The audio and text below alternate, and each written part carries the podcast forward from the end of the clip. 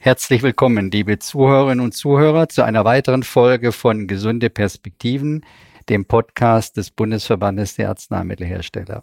Schön, dass Sie auch heute wieder dabei sind. Ich bin heute in den Geräumen der Gematik, einer Spitzenorganisation des Gesundheitswesens mit dem Auftrag, die Einführung, Pflege und Weiterentwicklung digitaler Anwendungen und der dazugehörenden Infrastruktur in Deutschland voranzutreiben. Damit übernimmt die Gematik eine Schlüsselrolle bei der Digitalisierung des deutschen Gesundheitswesens.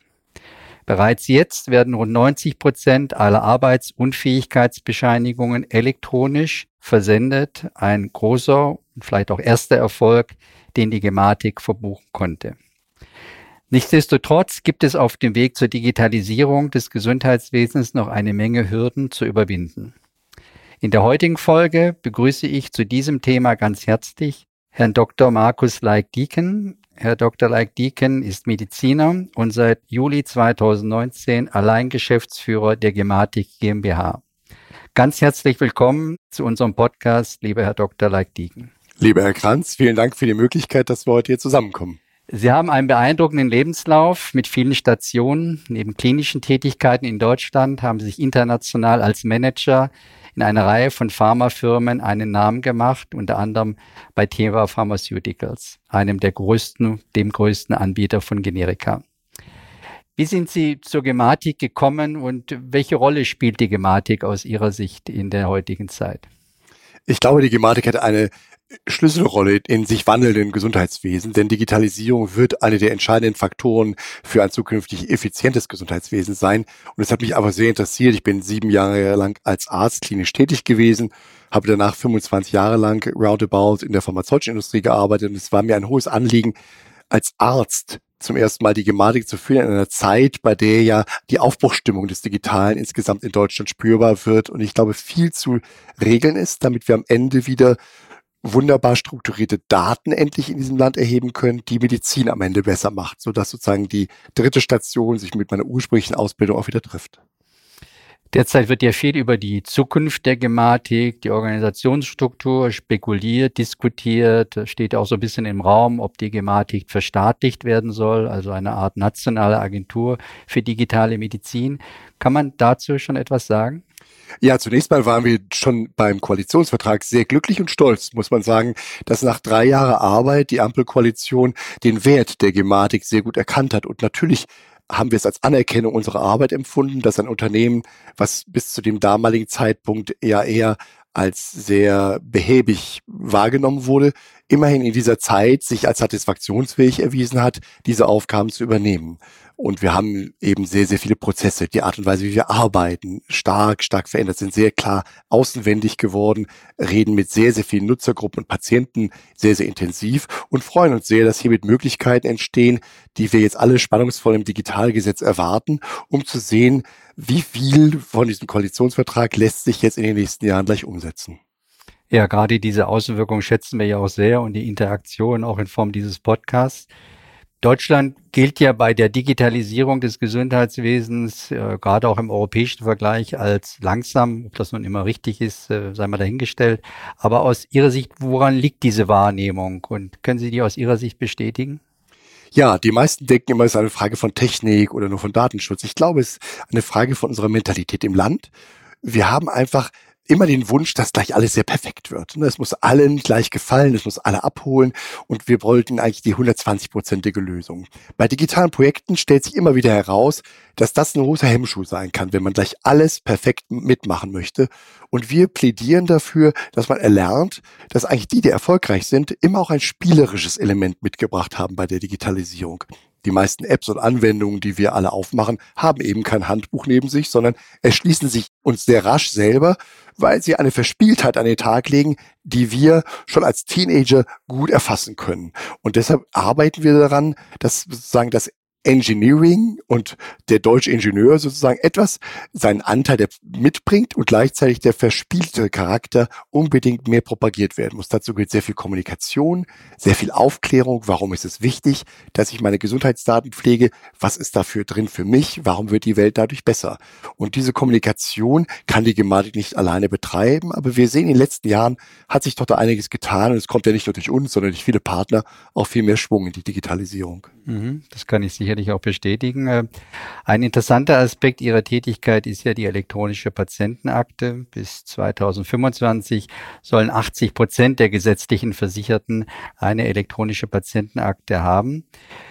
Das ist eines zumindest der Ziele des Bundesgesundheitsministeriums im Zusammenhang mit der Digitalisierung des Gesundheitswesens, welches große Auswirkungen auf die Qualität der Gesundheitsversorgung haben soll und sicherlich auch haben wird. Was waren aus Ihrer Sicht die bisher größten Hürden für den Rollout der elektronischen Patientenakte? Ich glaube, die elektronische Patientenakte ist das spannendste Thema, was wir derzeit in unserem Horizont sehen. Ohne elektronische Patientenakte keine Digitalstrategie. Sie ist der Anker für alles. Und lassen Sie mich kurz ausholen, weil hier gibt es ja verblüffende Erkenntnisse. Wir haben am Anfang gedacht, das Paradigma, jeder Bürger und Bürgerin ist Herr seiner Daten, sollte dazu führen, dass wir alle selber unsere elektronische Patientenakte pflegen, sie einpflegen, die Dokumente reinbringen. Das sieht im ersten Blick ja auch so überzeugend aus, weil man ist eben Herr der Daten und dann macht man das auch selber. Und beim zweiten Blick stellt man fest, die anderen in Europa, die erfolgreich sind, machen das genau umgekehrt. Die machen nicht eine patientengeführte Akte, sondern die Dänen machen bereits seit 14 Jahren eine patientenzentrierte Akte. Und das zeigt, dass da plötzlich die, die mich um mich herumstehen, mich behandeln, meine Behandlerinnen und Behandler, die sorgen dafür, dass meine Daten verfügbar sind für das nächste Mal, wenn ich in Behandlung komme. Und schwuppsdiwupps ist die Welt eine viel bessere, weil ich plötzlich unabhängig davon, ob ich reich bin oder arm, gut gebildet, nicht so gut gebildet, ob ich Zeit habe in meinem Leben, eine Akte zu pflegen oder durchs Leben hechel, weil ich mit einer großen Familie und viel Arbeit gar nicht dazu komme, das zu tun, sogar unabhängig davon, ob ich ein Handy besitze, ich dieselbe Chance habe, dass meine Vorbefunde gefunden werden. Deshalb ist mir beim Ziel der Ampelkoalition auch sehr wichtig, auf zwei Dinge hinzuweisen. Erstens, wir haben zum ersten Mal im Gesundheitswesen eine mutige Opt-out-Regelung bekommen. Das haben wir selbst bei der Organspende nicht hinbekommen und wir hören in den letzten Wochen, dass immer mehr die Stimmen sich mehren, dass man das möglicherweise nochmal betrachten sollte, denn das gesamte Ergebnis unserer Organspendesituation in Deutschland und in Europa kann uns nicht zufriedenstellen. Erstens, wir haben viel zu wenig Spender insgesamt und zweitens, wir bilanzieren negativ, das heißt, wir holen mehr aus Europa an Organen, als wir bereitstellen. Und deshalb freue ich mich sehr, dass in diesem Falle die Ampel den Mut hatte, die Opt-out-Lösung so zu bringen, wie es in vielen anderen europäischen Ländern der Fall ist. Und zweitens möchte ich das Missverständnis ausräumen, dass mit 80 Prozent sozusagen gemeint ist, jetzt müssen 80 Prozent der Bürger ein Handy besitzen, auf dem eine EPA-App läuft. Das ist damit nicht gemeint, sondern gemeint ist, dass 80 Prozent der Bürger in den Genuss kommen können, dass ihre Vorbefunde so digital abgelegt werden, dass sie bei einer nächsten Behandlung wieder auffindbar sind. Und ich denke, dass die meisten Bürger, da bin ich sehr bei Minister Lauterbach, ich glaube, die meisten Bürger werden das rasch verstehen, dass es natürlich für sie selber von wesentlich besserem Gewinn ist, wenn sie diese Chance bekommen. Und zwar gleichberechtigt bekommen, egal wie ihre individuellen Faktoren sind. Und dass sie gleichzeitig damit das Potenzial eröffnen, dass wir eines Tages bessere Erkenntnisse gewinnen, die wiederum der Gemeinschaft zugutekommen. Mhm. Es ist ja in gewisser Weise interessant, Sie deuten es ja an, dass die Bürgerinnen und Bürger offenbar heute bereiter sind, auch eine digitale Patientenakte zu akzeptieren. Man sieht vielleicht doch eher die Vorteile, als man das in der Vergangenheit gesehen hat, wo man vielleicht auch immer sehr auf Datenschutz ausschließlich geachtet hat oder gewisse Sorgen im Zusammenhang mit der Verwertung, Speicherung von Daten hatte. Nehmen Sie auch einen Wandel in der Gesellschaft wahr? Und wenn ja, aus Ihrer Sicht, wie kommt es oder kam es zu einem gewissen Wandel in der Gesellschaft? Also zunächst mal haben wir natürlich alle die Corona-Erfahrung gemacht. Und äh, damit muss man ja sagen, hat man am Ende ja in dem Großexperiment äh, Covid-Pass gesehen. Plötzlich war die ganze Bevölkerung dabei, wenn etwas geschah. Nämlich erstens, es ist überzeugend sicher. Und es ist sinnvoll. Das heißt, ich konnte mit dem Zertifikat plötzlich wieder reisen, ich konnte in Restaurants reingehen und selbst meine über 80-jährige Mutter hat sich ein solches Zertifikat in der Apotheke abgeholt. Zweitens, wir hatten gute Partner im Gesundheitswesen. Ärzte und Apotheker haben natürlich ihren Beitrag dazu geleistet, dass es aus verlässlicher Hand auch zu diesen Zertifikaten kam. Und das ist, zeigt uns, dass grundsätzlich Bevölkerung überzeugende digitale Tools auch im Gesundheitswesen nehmen möchte. Zweitens, Umfragen zeigen, dass immer mehr erkannt wird, dass meine persönlichen Daten zu haben wohl dafür sorgt, dass ich auch besser behandelt werde, ohne dass ich weniger Zeitverlust habe, dass man nicht lange telefonieren muss, um einen Vorbefund zu finden, dass mir die Doppeluntersuchung erspart wird und dass ich viel pointierter, möglicherweise auch leitliniengerechter behandelt werde, wenn sich elektronische Datenverarbeitung mit mir beschäftigt, auch am Punkt der Behandlung, die ich in dem Moment erfahre. Und das zeigt sich immer mehr. Und drittens, glaube ich, tut sich gut, dass mit jeder Legislatur neue junge Menschen ins Parlament kommen. Gerade die gesundheitspolitischen Sprecher sind junge Menschen, die glücklicherweise in ihrer digitalen Affinität natürlich sowieso die Grenze des Machbaren verschieben werden gegenüber denen, die schon viele Legislaturen möglicherweise absolviert haben. Und wir freuen uns sehr, dass hier ein entspannter Blick auch gemeinsam mit der Gematik immer wieder auf die Dinge mit uns getragen wird, die wir jetzt anpacken wollen. Hm, in der Tat, interessant und auch äh, sehr nachvollziehbar, wie Sie das erläutern. Ein anderes großes Thema, was uns ja alle beschäftigt, auch uns gerade im Bundesverband der Arzneimittelhersteller seit vielen Jahren, ist die Einführung des elektronischen Rezepts. Aus Sicht mancher verlief es ja etwas holprig mit rund 50.000 elektronischen Rezepten pro Woche bei einer Gesamtzahl von wohl um die zwei Millionen ist die Zahl weiterhin, sagen wir mal, überschaubar. Was können wir aus dem bisherigen Rollout lernen und wird nach Ihrer Meinung eine erneute Fristsetzung jetzt seitens des Bundesgesundheitsministeriums den Durchbruch bringen? Also zunächst mal glaube ich, auch wir wären gerne weiter und viele der E-Rezept-Enthusiasten wären jetzt zum jetzigen Zeitpunkt weiter. Dennoch das Dashboard der TI zeigt, dass wir jetzt über zwei Millionen E-Rezepte eingelöst haben und damit wird bewiesen, dass die Bewegung doch deutlich bleibt und es gibt sogar einzelne Praxen, die es jetzt schon zu ihrem Versorgungsalltag gemacht haben, mit ihren Partnerapotheken das E-Rezept zum Regelversorgungscase zu machen. Mittlerweile ist die Softwareindustrie auch ausgereift genug, so dass wir jetzt ja in diesem Sommer diesen Jahres noch den dritten Einlöseweg bringen werden. Der ist sehr entscheidend, weil auch er hat diesen wichtigen Vorteil der Fernentgegennahme des E-Rezeptes. Wir wissen, wissen, dass diese EGK-Lösung, also das Einlösen über elektronische Gesundheitskarte ja nicht das Missverständnis haben sollte, ich muss mit dieser Karte zur Praxis gehen, um mein E-Rezept darauf geladen zu bekommen, wie viele meinen, sondern den Charme hat, ich muss eben nicht in die Praxis gehen, sondern durch den Ausweis mit dieser Karte in der Apotheke erhält mein Apotheker die Lizenz, mein elektronisches Rezept abzurufen und kann es mir sofort aushändigen. Das wird für viele, viele Chroniker, für viele Menschen, die andere mitversorgen müssen und für viele, die einfach diese Convenience haben wollen, dass sie nicht für ein Rezept in die Praxis laufen müssen, wird es ein extremer Erfolg sein. Wir wissen aus Blick nach Österreich und anderen europäischen Ländern, dass das ein entscheidender Faktor ist. Das heißt, im Sommer diesen Jahres kommt ein dritter Faktor hinzu, der sicherlich dem E-Rezept sehr, sehr, sehr viel Schwung gibt. Und es gibt jetzt ja genügend Vorbereitungen dafür, dass auch alle ihre Erfahrungen, Ärzte und Apotheker gemeinsam damit machen,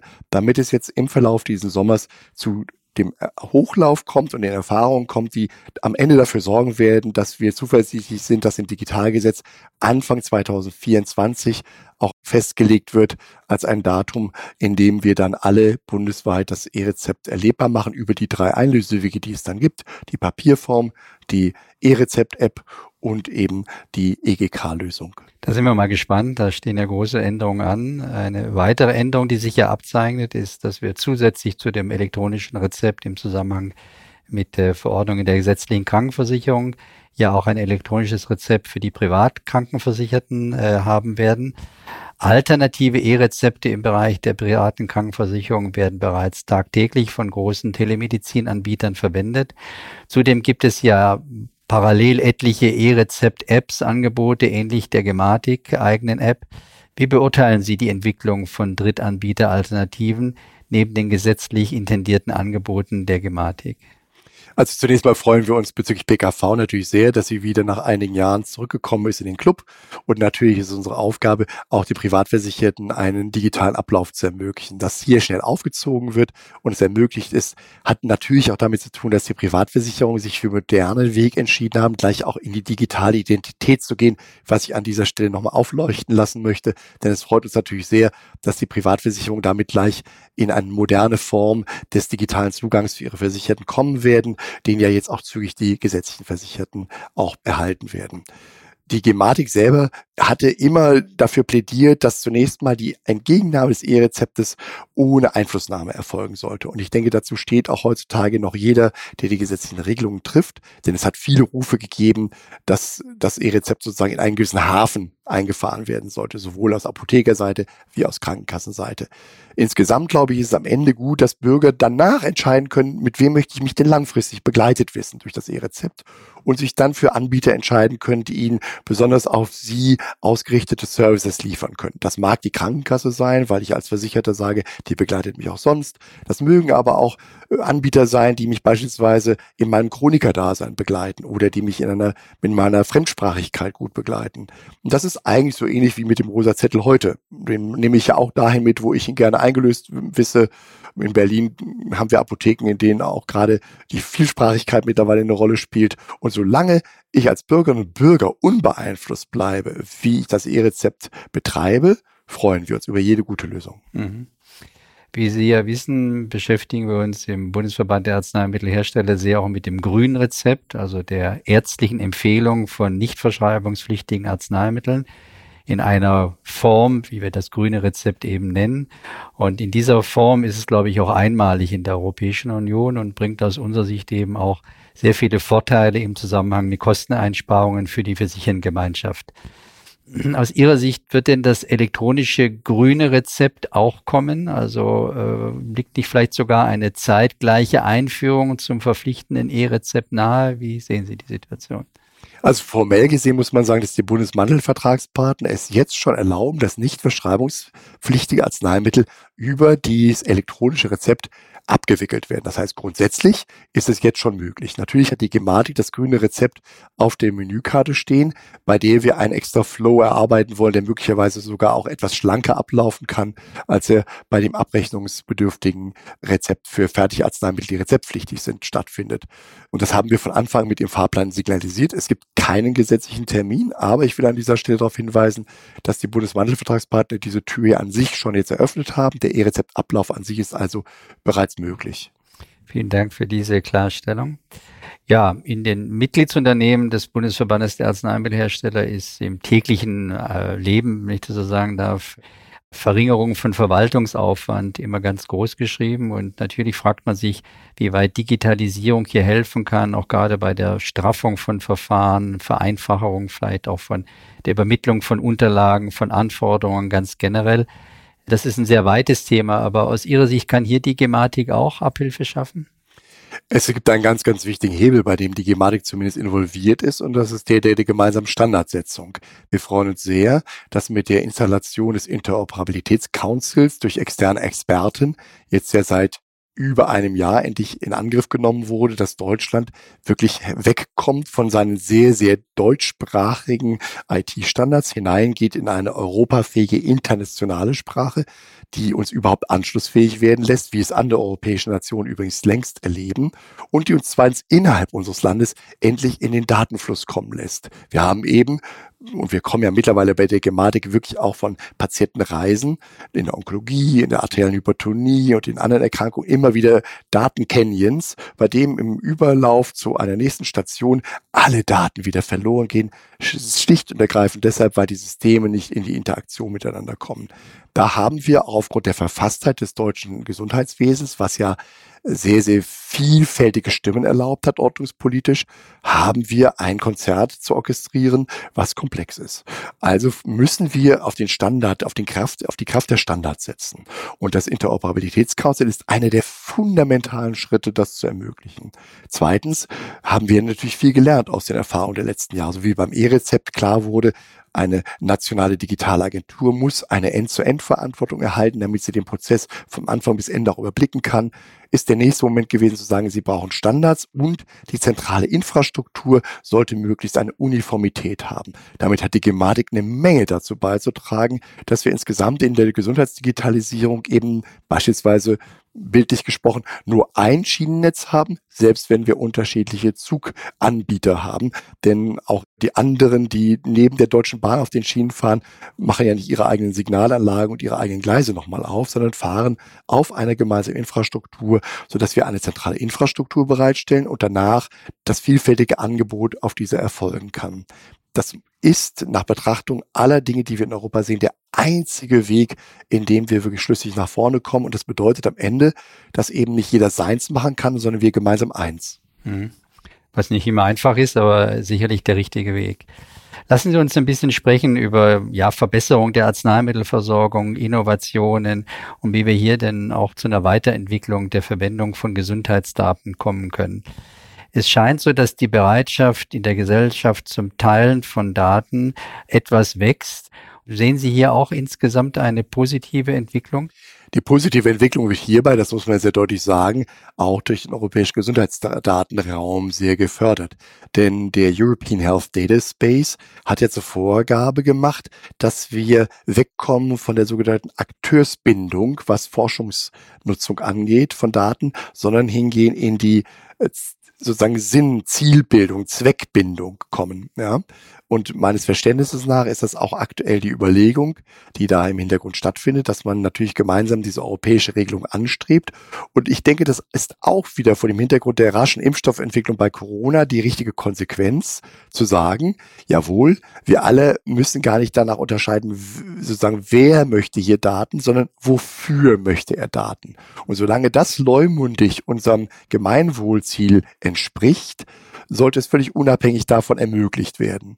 Und deshalb freuen wir uns sehr, dass diese Überlegungen sehr stark stattfinden. Die Gematik ist in der technischen Abwicklung dabei natürlich involviert, weil es darum geht, dass ja heutzutage Datenfreigaben erfolgen. Da kommen Themen wie Pseudonymisierung und Anonymisierung ins Spiel, die natürlich technisch sozusagen am Punkt der Quelle doch gleich erfolgen müssen. Und deshalb ist die Gematik bei diesem Thema mit unterwegs. Ich freue mich aber, dass die gesamte Grundhaltung jetzt dafür sorgen wird, dass wir, glaube ich, auf vielen, vielen Gebieten es ermöglichen werden, dass am Ende eben Therapeutika auch entstehen. Denn ohne Therapeutika sind auch medizinische Erkenntnisse eben nur Erkenntnisse. Wir alle kommen aber häufig in schwere Erkrankungen und ohne Therapeutika wird uns nicht geholfen werden können. Ja, auf die europäische Ebene haben Sie hingewiesen. Wir sind ja in Deutschland in der Diskussion im Vorfeld, sage ich jetzt mal, eines Gesundheitsdatennutzungsgesetzes. Und äh, ich denke, viele haben auch große Hoffnung, dass sich die Situation damit verbessern wird.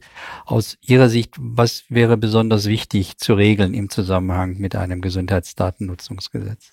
Also zunächst mal ist der Titel schon eine Feier wert. Ne? Absolut. Wer hätte gedacht, dass wir für vier Jahren schon ein Gesundheitsdatennutzungsgesetz bekommen werden? Ja, und das ist ähm, an sich auch schon ein Versprechen im Titel, was wir auch alle doch sehr sehnsüchtig hoffen, bald auch zu sehen, wenn der Referentenentwurf publik gemacht wird, was er jetzt zum jetzigen Zeitpunkt noch nicht ist. Und dann, denke ich, ist eine der interessantesten Bestandteile natürlich darum, kommen wir eben zu der Balance zwischen der Datensicherheit, dem Datenschutz, der Ethik und dem Datennutzen.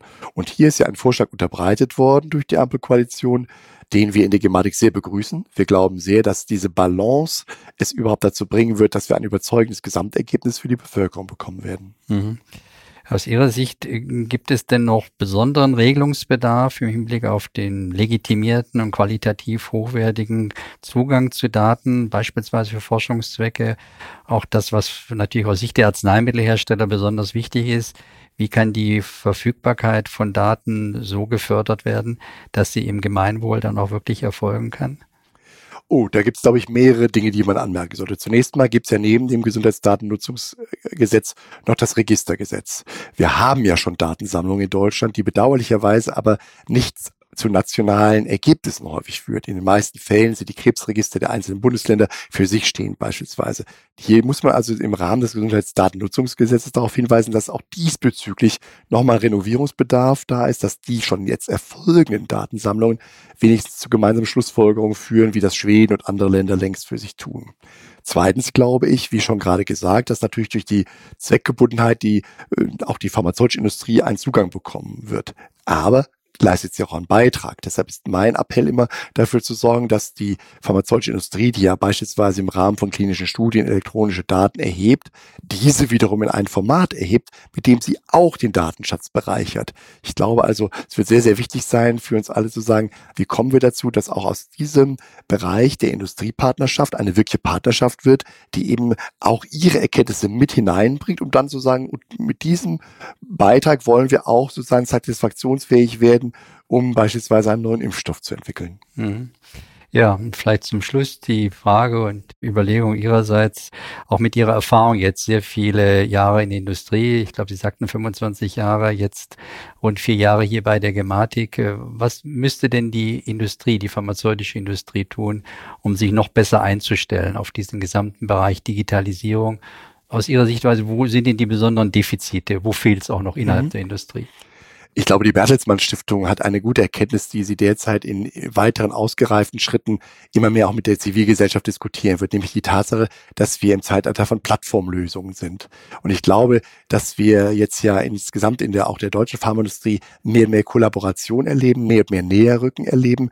Und ich glaube, das sollten wir digital unbedingt in Plattformlösungen überlegen. Ich selber komme noch aus einer Zeit, wo man sehr produktimmanente digitale Begleiter entwickelt hat, teilweise sinnvolle Begleiter für Wachstumshormone haben wir mal klargestellt, dass es nicht nur eine Wachstumskurve in Deutschland gibt, sondern es hängt schon davon ab, ob ich nahe Holland oder nahe Österreich geboren bin, ob mein Kind dieses oder jenes Wachstum zeigt. Insofern gibt es natürlich da sehr, sehr viele gute Ideen, aber sie werden am Ende nicht tragen. Wir haben wahrscheinlich über 600.000 Apps im Gesundheitsbereich, die alle für sich stehend ein gutes Angebot machen, aber am Ende verbrennen werden im, im Fegefeuer der Innovationen, weil sie eben das nicht durchhalten können. Sie brauchen eine Schlüssigkeit, in der sie zum allgemeinen Begleiter werden in einem größeren Plattformkonzept.